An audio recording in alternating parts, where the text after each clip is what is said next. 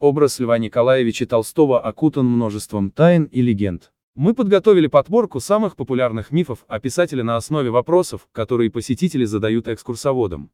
Миф шестой. Лев Толстой был предан анафеме. Лев Толстой был человеком верующим, крещенным в православии. Однако в последние два десятилетия жизни он ясно показывал, что не принимает ряд положений православной церкви и резко критикует ее деятельность.